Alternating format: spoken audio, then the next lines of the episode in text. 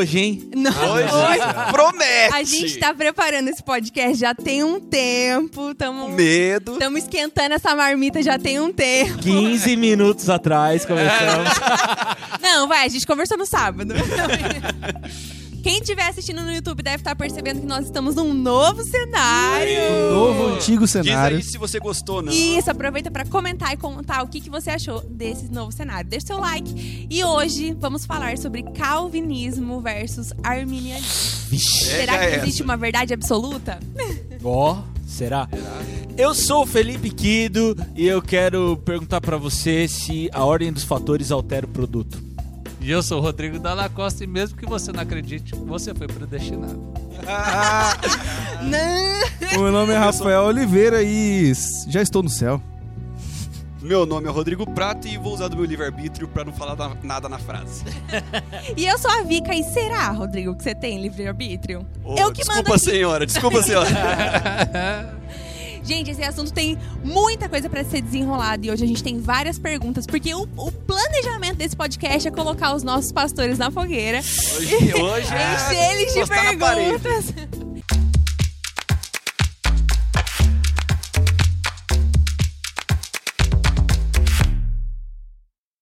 Manda aí nosso recado, Rodrigo. É, lembrando só que não quer dizer, tudo as nossas perguntas aqui não quer dizer que a gente acredita ou não acredita naquilo que a gente vai perguntar. É só pra indagar mesmo e gerar discussão. O e cara ver se é eles muito sabem. politicamente correto o cara mesmo, tá né, velho? preocupado. Aff, velho. Ou na verdade, ou na verdade a gente acredita mesmo, mas por trás É. dessa máscara aí a gente é vai só- levar o Só pra me podcast. proteger.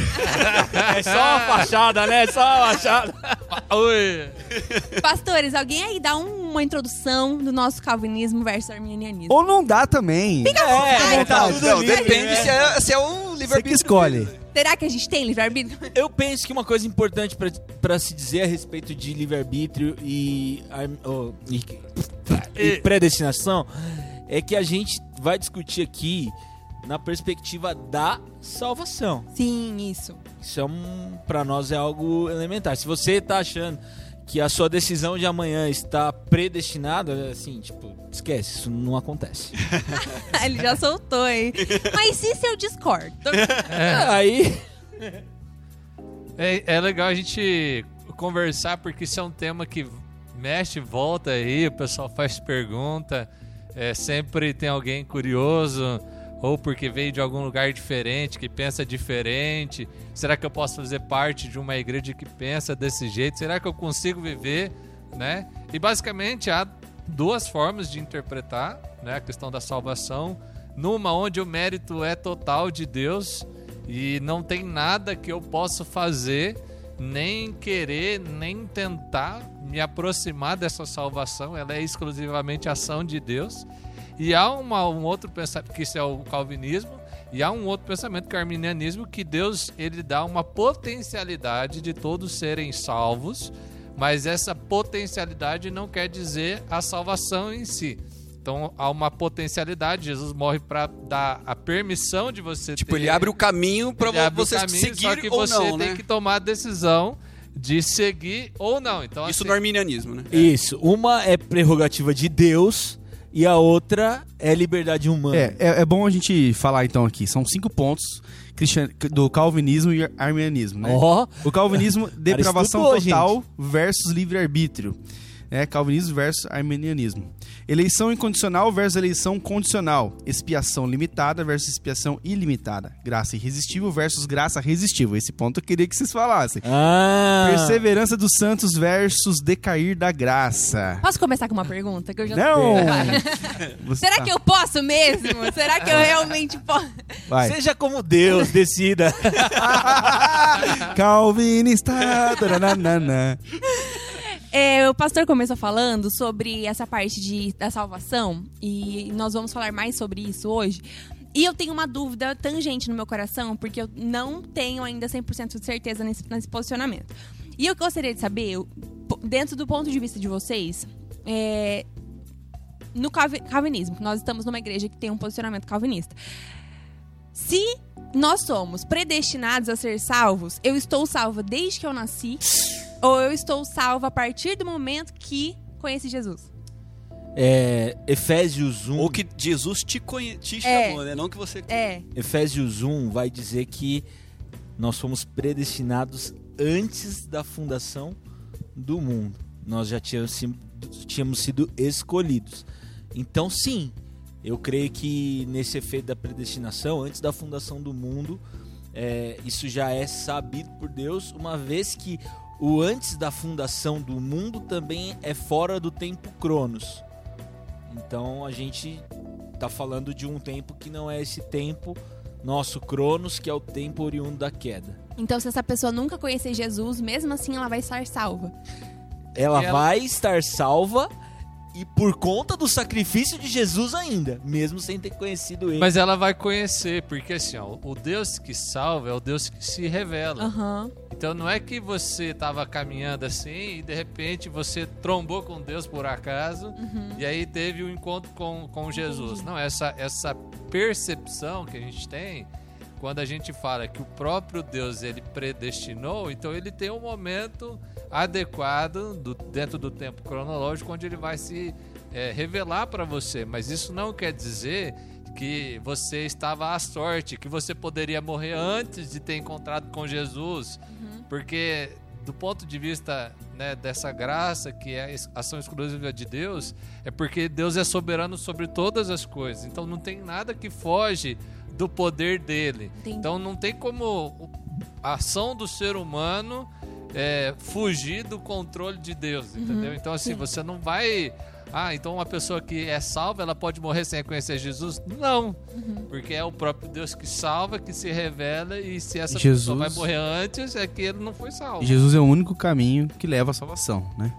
Esse pretexto aí, né? É, e eu queria também, daí já nisso, queria é, saber na questão, já que a pessoa, né, que a gente tá falando de predestinação aqui nesse momento, a pessoa que já é predestinada não fica, pode talvez sentir assim, né, eu sinto um pouco no ar assim que fica um negócio meio que é obrigatório. Então, a pessoa que ela, ela é a graça irresistível, né, recebeu essa graça irresistível, teve esse encontro, é, não fica parecendo que fica meio tipo um robô, assim, tipo, ah, então Fantoche. é um fantoche. Deus, Deus escolheu ele, então ele obrigatoriamente vai amar a Deus e se relacionar com Deus. E vai ser salvo.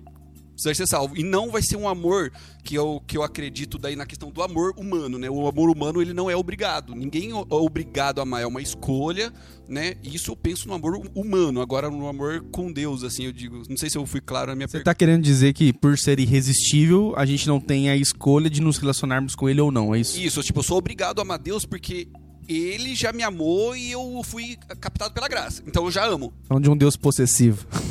O que, que vocês acham? Eu aí? falei isso! Falou assim, eu só é traduzi. interessante, né? O Rafael re- resgatou ali o tulip, né? É, É, sim, foi, Porque foi assim, isso. se você, você tá falando que há uma potencialidade no ser humano de amar a Deus ou não amar, certo? Mas isso parte do pressuposto que você tem a condição de amar a Deus por si mesmo.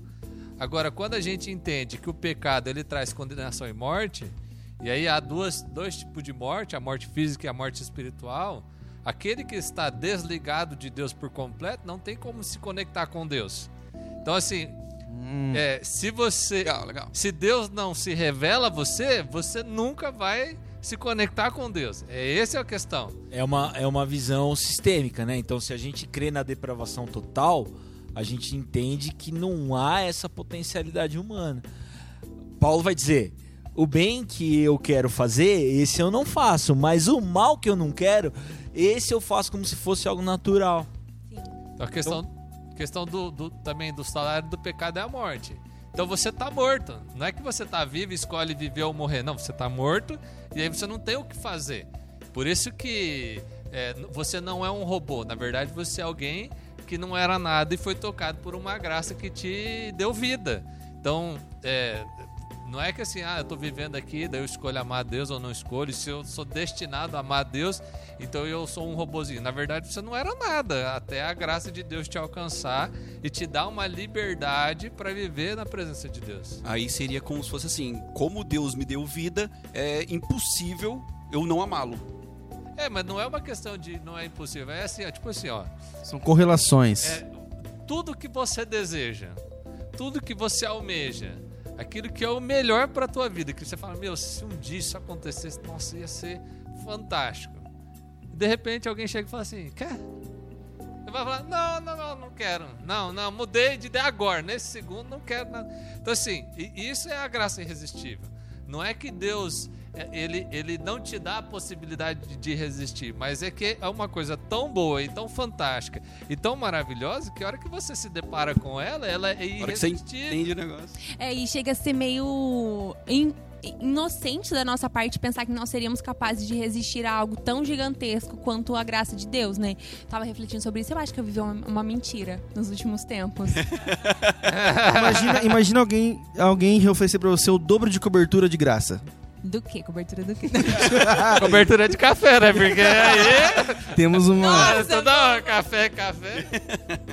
cafólatra. Gente, e se nós somos predestinados e Deus vai se revelar a algum momento para aquele que já é predestinado, por que Jesus nos manda ir e pregar a toda criatura? Olha só, Romanos 10, é, Paulo quando Nossa, ele tá munido hoje, o né? Paulo- É, estou, né? O Paulo é o cara que vai sistematizar essas coisas. Então a gente vai falar muito de Paulo aqui. Romanos 10, é, quando Paulo escreve ali, tem uma parte que ele diz assim: é, E como crerão de quem não ouvir? E como ouvirão se não há quem pregue? E como pregarão se não forem enviados? Jesus disse: Ide, anunciar o evangelho, façam discípulos. Então, a, a missão do cristão, ela, ela passa por esse, esse, esse ato, esse evangelismo, esse anúncio, porque Deus escolheu nos, no- fazer com que a gente se tornasse co-participador dessa história. Legal. Então é por isso que a gente anuncia. Porque a gente quer ver a graça sendo revelada. Agora, como nós somos falíveis e a gente não consegue é, determinar quem vai e quem não vai, a gente manda pra todo mundo. E já. Perfeito. Eu acho E- que esse algoritmo, né, se você pudesse colocar assim, né, de salvação, ele é tão gigantesco que a gente não consegue entender. Então ele está fora das nossas mãos e a gente não consegue trabalhar com todas as variáveis possíveis. Mas o nosso Deus é um Deus que decidiu escolher o ser humano para pregar. Sim. Ele poderia salvar, ele poderia se revelar para toda a humanidade num piscar de dedos. Verdade. Num- Piscar de dedos. Eu adoro quando o nosso Estralar dedo. de olhos. Estralhar de olhos. De olhos. Mas, mas ele decidiu fazer dessa maneira. E aí a gente fica assim, nossa, mas então se eu não pregar, a pessoa. Deus já tem tudo isso calculado. Ele já sabe como que isso. Eu, eu imagino assim, pelo menos, né? E aí ele, ele manda a gente pregar, e através da pregação. Não é a gente que convence, porque a gente acha que a gente convence as pessoas, mas é o Espírito É, Santo de Deus que age Amém. para trazer a revelação e gerar fé. Então, é esse movimento que eu, que eu creio que, que ele acontece. Por isso você prega. Você prega porque Deus decidiu, na sua sabedoria e na sua misericórdia, usar seres humanos no processo de levar pessoas à, à É, salvação. E, e falando no, no gancho de Paulo, né? Paulo que sistematiza tudo. Em Coríntios ele fala que nós, assim como quando nós recebemos Jesus Cristo como Senhor e Salvador, somos chamados para o ministério da reconciliação. Como você disse, eu ia dizer que quem convence é o Espírito Santo. Nós não fomos chamados para convencer pessoas, mas para revelar a graça. Através de nós, nós revelamos a graça que nos foi dada. Isso é correto? Falar? Não é a gente que revela, É. a gente anuncia. Mas Ah, quem tá. revela é o próprio Espírito. Sim. A salvação é mediante a fé, isso não vem de nós. É dom de Deus. A anunciar, então, a, a graça é, faz parte do ministério da, da Ministério reconciliação. apostólico, né? A gente anuncia a palavra. Entendi. É o princípio da semeadura, né? O Jesus vai falar dessa parábola. E esse ministério da reconciliação é porque Deus quis fazer algo coparticipa- coparticipativo, é, Porque isso? você pensa Jesus. Cara, Jesus, ele é o ele é o cara. Você acha que alguém teria uma pregação mais infalível que Jesus? E eles Não. Cara, e Jesus ele vem pra cá e ele reúne um grupo de improváveis e faz com que esse grupo de improváveis é, participe daquele ministério. Atenção, grupo, grupo de dos improváveis aí. Atenção, o grupo improvável, É, se você estiver improvável, né? vendo a gente. De Cara, Jesus não faz isso porque ele precisava de ajuda. Ele faz isso para nos participar da missão. Né? Jesus, ele era. Cara, parou o mar lá, a tempestade, fez o morto ressurgir ali. Isso vem de um princípio de viver o reino na terra, né? Total. De levar a palavra e de glorificar a Deus a todo tempo. a todo tempo. E, e eu penso uma outra coisa, que é, a salvação é para nós aqui. Quando a gente discute predestinação, livre-arbítrio, às vezes a gente tem o mau hábito de pensar que isso vai nos levar para o céu ou vai nos levar para o inferno. Mas, no meu modo de ver, isso é a menor parte daquilo que a salvação pode nos proporcionar, porque o fim da salvação é uma pessoa, é Cristo. Então, o maior benefício do ser salvo é se tornar Cristo aqui nessa terra, porque é aqui que tem pranto, tem dor, que tem ranger de dentes. Aqui. É Então, verdade. o que, que a salvação faz em mim? Hum, Qual que é o destino da salvação em mim? É fazer com que eu me torne parecido com Jesus. Ele está em nós e nós estamos nele. Nós estamos nele, para esse tempo. Gente, a gente tá muito calvinista. Alguém joga uma coisa aí, Arminiano? É, então, eu Eu- tava eu- aqui pensando nisso, sabe? Tô Porque pensando aqui já. assim, é, não existe o arminianismo hoje porque as pessoas estão sem noção e acreditam numa coisa que não faz sentido. Não, porque tem pontos que Então, fazem. assim, é claro que existe Verdade. uma série de, de, de Versículos versículos bíblicos. bíblicos, Aham. de, de ênfase bíblica, né? A, a fé sem obras é morta. Então, assim, tem um monte de coisa que vai argumentar a favor de uma fé em que você toma decisão. Sim. Eu acho que nós, seres humanos, a gente tem é, diferenças entre nós e a gente tem as nossas formas de compreender as coisas. E quando a Bíblia ela vai relatar, né, os, quem escreveu, os discípulos, né, Paulo, vai, vai relatar a, a experiência deles com Deus, cada um vai ter uma, uma percepção um pouco diferente. E aí, por isso que a gente chega nessas coisas da Bíblia que fazem dois mil anos que a gente está discutindo. Sim. Né? Tipo assim, ah, eu sou salvo então porque Deus me escolheu, eu sou salvo porque eu vou lá e, e aceito. Né? Por que que a gente- então, então, por que, que numa igreja presbiteriana faz apelo? Quem quer É, aceitar Jesus sim. não deveria fazer apelo. É, É o Nicodemos que diz, né, que todo pastor presbiteriano no púlpito é arminiano. Mas todo pastor arminiano de joelho é um calvinista. Calvinista. né? Porque, Senhor, seja feita a sua vontade. opera como o Senhor quiser. Tem verdade. misericórdia. É, é, é tipo. eu sou é pecador, verdade. vem E, sobre e aí a nós. gente pregando, termina lá, faz o apelo. Você que quer aceitar Jesus, levanta a Você já mão. fez a oração? Ou você que aceitou Jesus hoje, né? Tipo, não aceitou, Deus se revelou no seu coração. Sim. Então, Tipo assim, é, é, é muito é muito desleal a gente dizer que não tem uma série de versículos bíblicos que vão fazer esses caras é, acreditarem que é dessa forma. Não tem, cara. E nenhuma é inerrante, né? As E- duas podem É. Não, eu acho o A gente não seguinte, é, é a às vezes a gente entra por esse, por esse assunto, e aqui nós, que nós estamos defendendo nosso ponto de vista, mas o pessoal começa a brigar, Nossa, começa a falar assim, ah, porque você... Esse pra mim é o maior mal. Você não... Você é louco, porque Deus não pode ser desse jeito, Deus Sim. não pode ser daquele jeito. E talvez nós estamos aqui argumentando que existem duas possibilidades, mas tem três, quatro, É. cinco. São teologias. Deus- Cara, tem a- a- o- os isentão vão dizer sobre a eleição por presciência.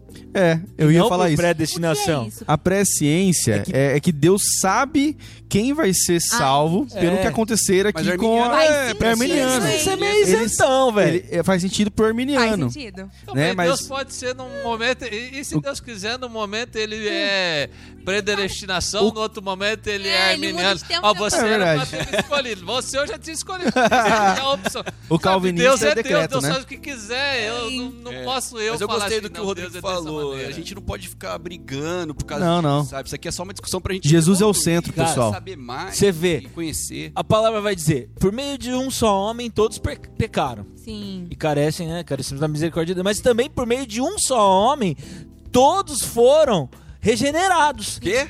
Regenerados. E aí? É. aí é, a gente é Todos. universalista, então.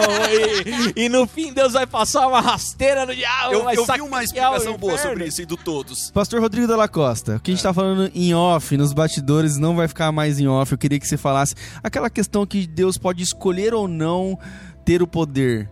né? Assim? Ele pode ver, mas Deus e se ele escolher não ver? Quiser. Deus Mas pode... fa- fala sobre aquele assunto lá, que- do que, que a gente tava falando. Ah, eu não tô lembrando. Não, mas Deus só- pode é só entre escolher.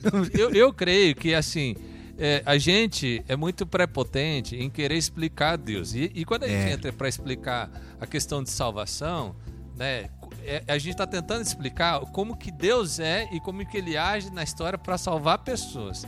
Então, assim, a primeira coisa, essa explicação, ela sempre vai ser pequena e limitada. É como o Paulo fala, agora nós vemos como quem olha pelo espelho, um dia veremos face a face. Tem um monte de coisa que a gente fala sobre Deus, que Deus é desse jeito, Deus é daquele jeito, mas é o jeito que a gente acha que ele é, não é o jeito que ele é.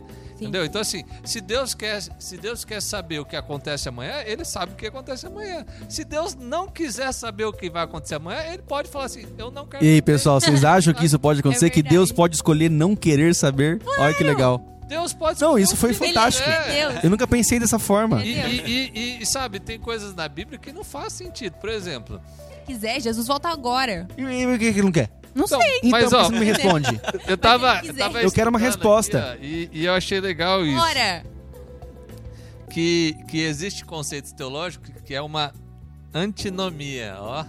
Ela fala sem olhar pra baixo. É. Antinomia. Agora Mas é que traduz. são conceitos que são revelados. E são conceitos que a gente não vai caber na nossa interpretação e no nossa, na nossa lógica. Por exemplo, Deus é trino, mas Deus é, é um.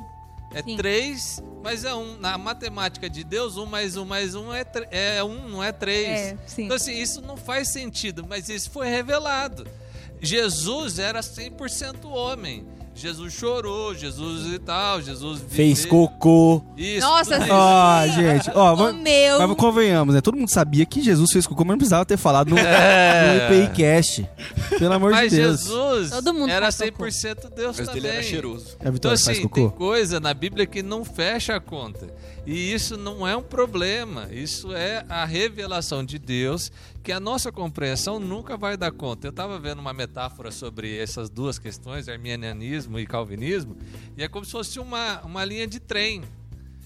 Que você olha daqui até no horizonte, parece que lá no horizonte elas se juntam. Aham. Mas você sabe que as duas nunca se tocam, porque elas Sim. caminham lado a lado. Sim. E é mais ou menos isso. Hoje nós estamos vivendo desse jeito. Uhum. Nós temos o calvinismo aqui, temos o arminianismo ali, e elas vão caminhando e parece que lá na- no horizonte, na eternidade, nós vamos entender. Sim. Lá elas vão se tocar.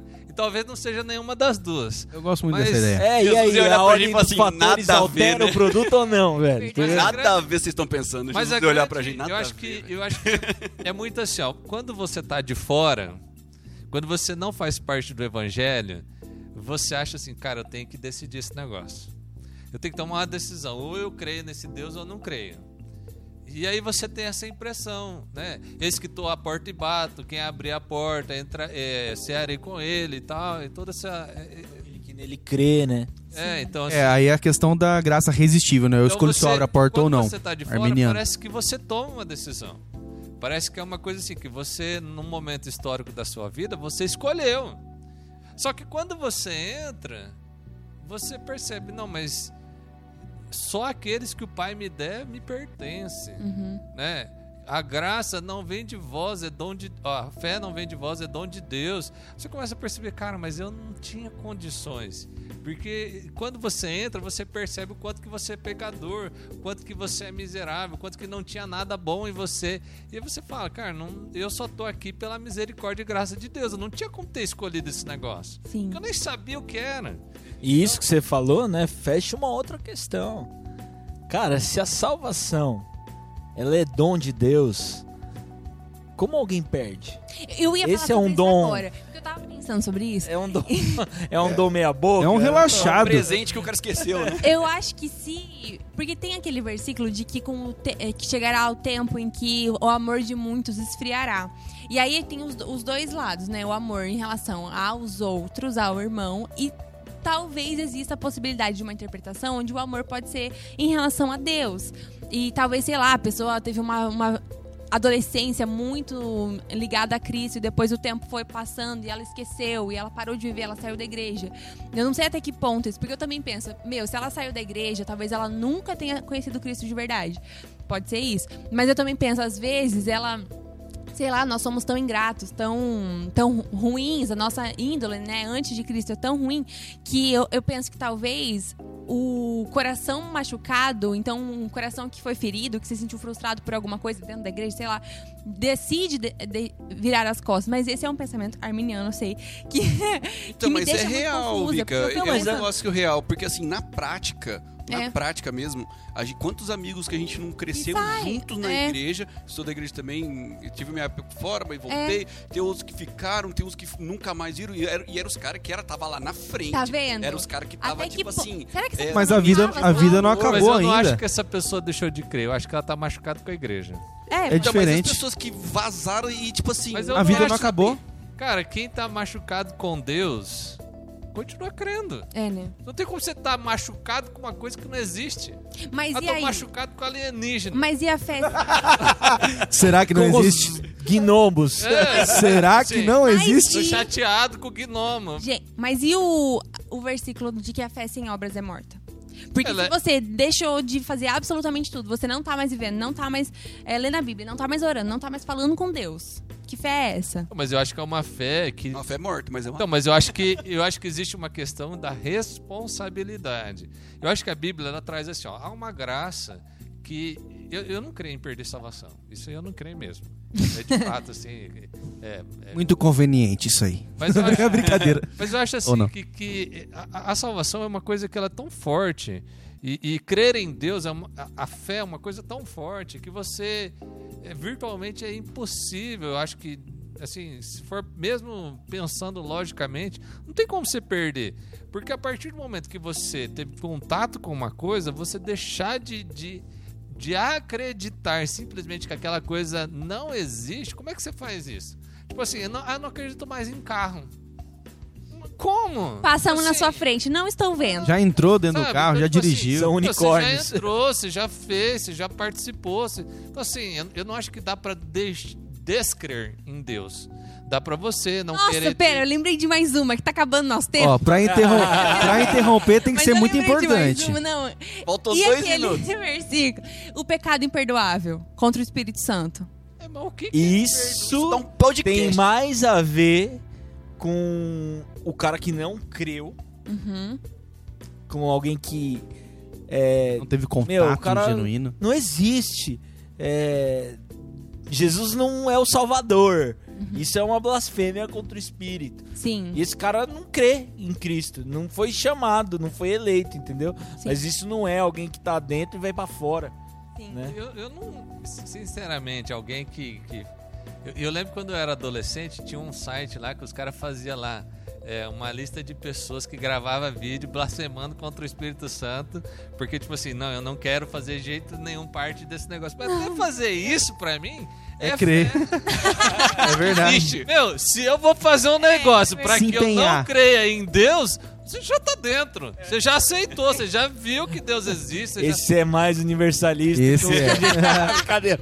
Mas, mas Nós temos muita coisa pra Tem que ter um parte sobre- 2, deixa aí se quer. É, né? e eu acho que a gente poderia gravar mais pra frente um parte 2, caso vocês tenham gostado, porque tem muito assunto pra ser desenrolado nessa história. Infelizmente, nosso tempo está acabando. Legal. Oh. Mas tem muita coisa, então comenta aí. Se você estiver no YouTube, manda mensagem pra gente na, Manda sua nas redes pergunta, sociais, sua Manda dúvida. sua É.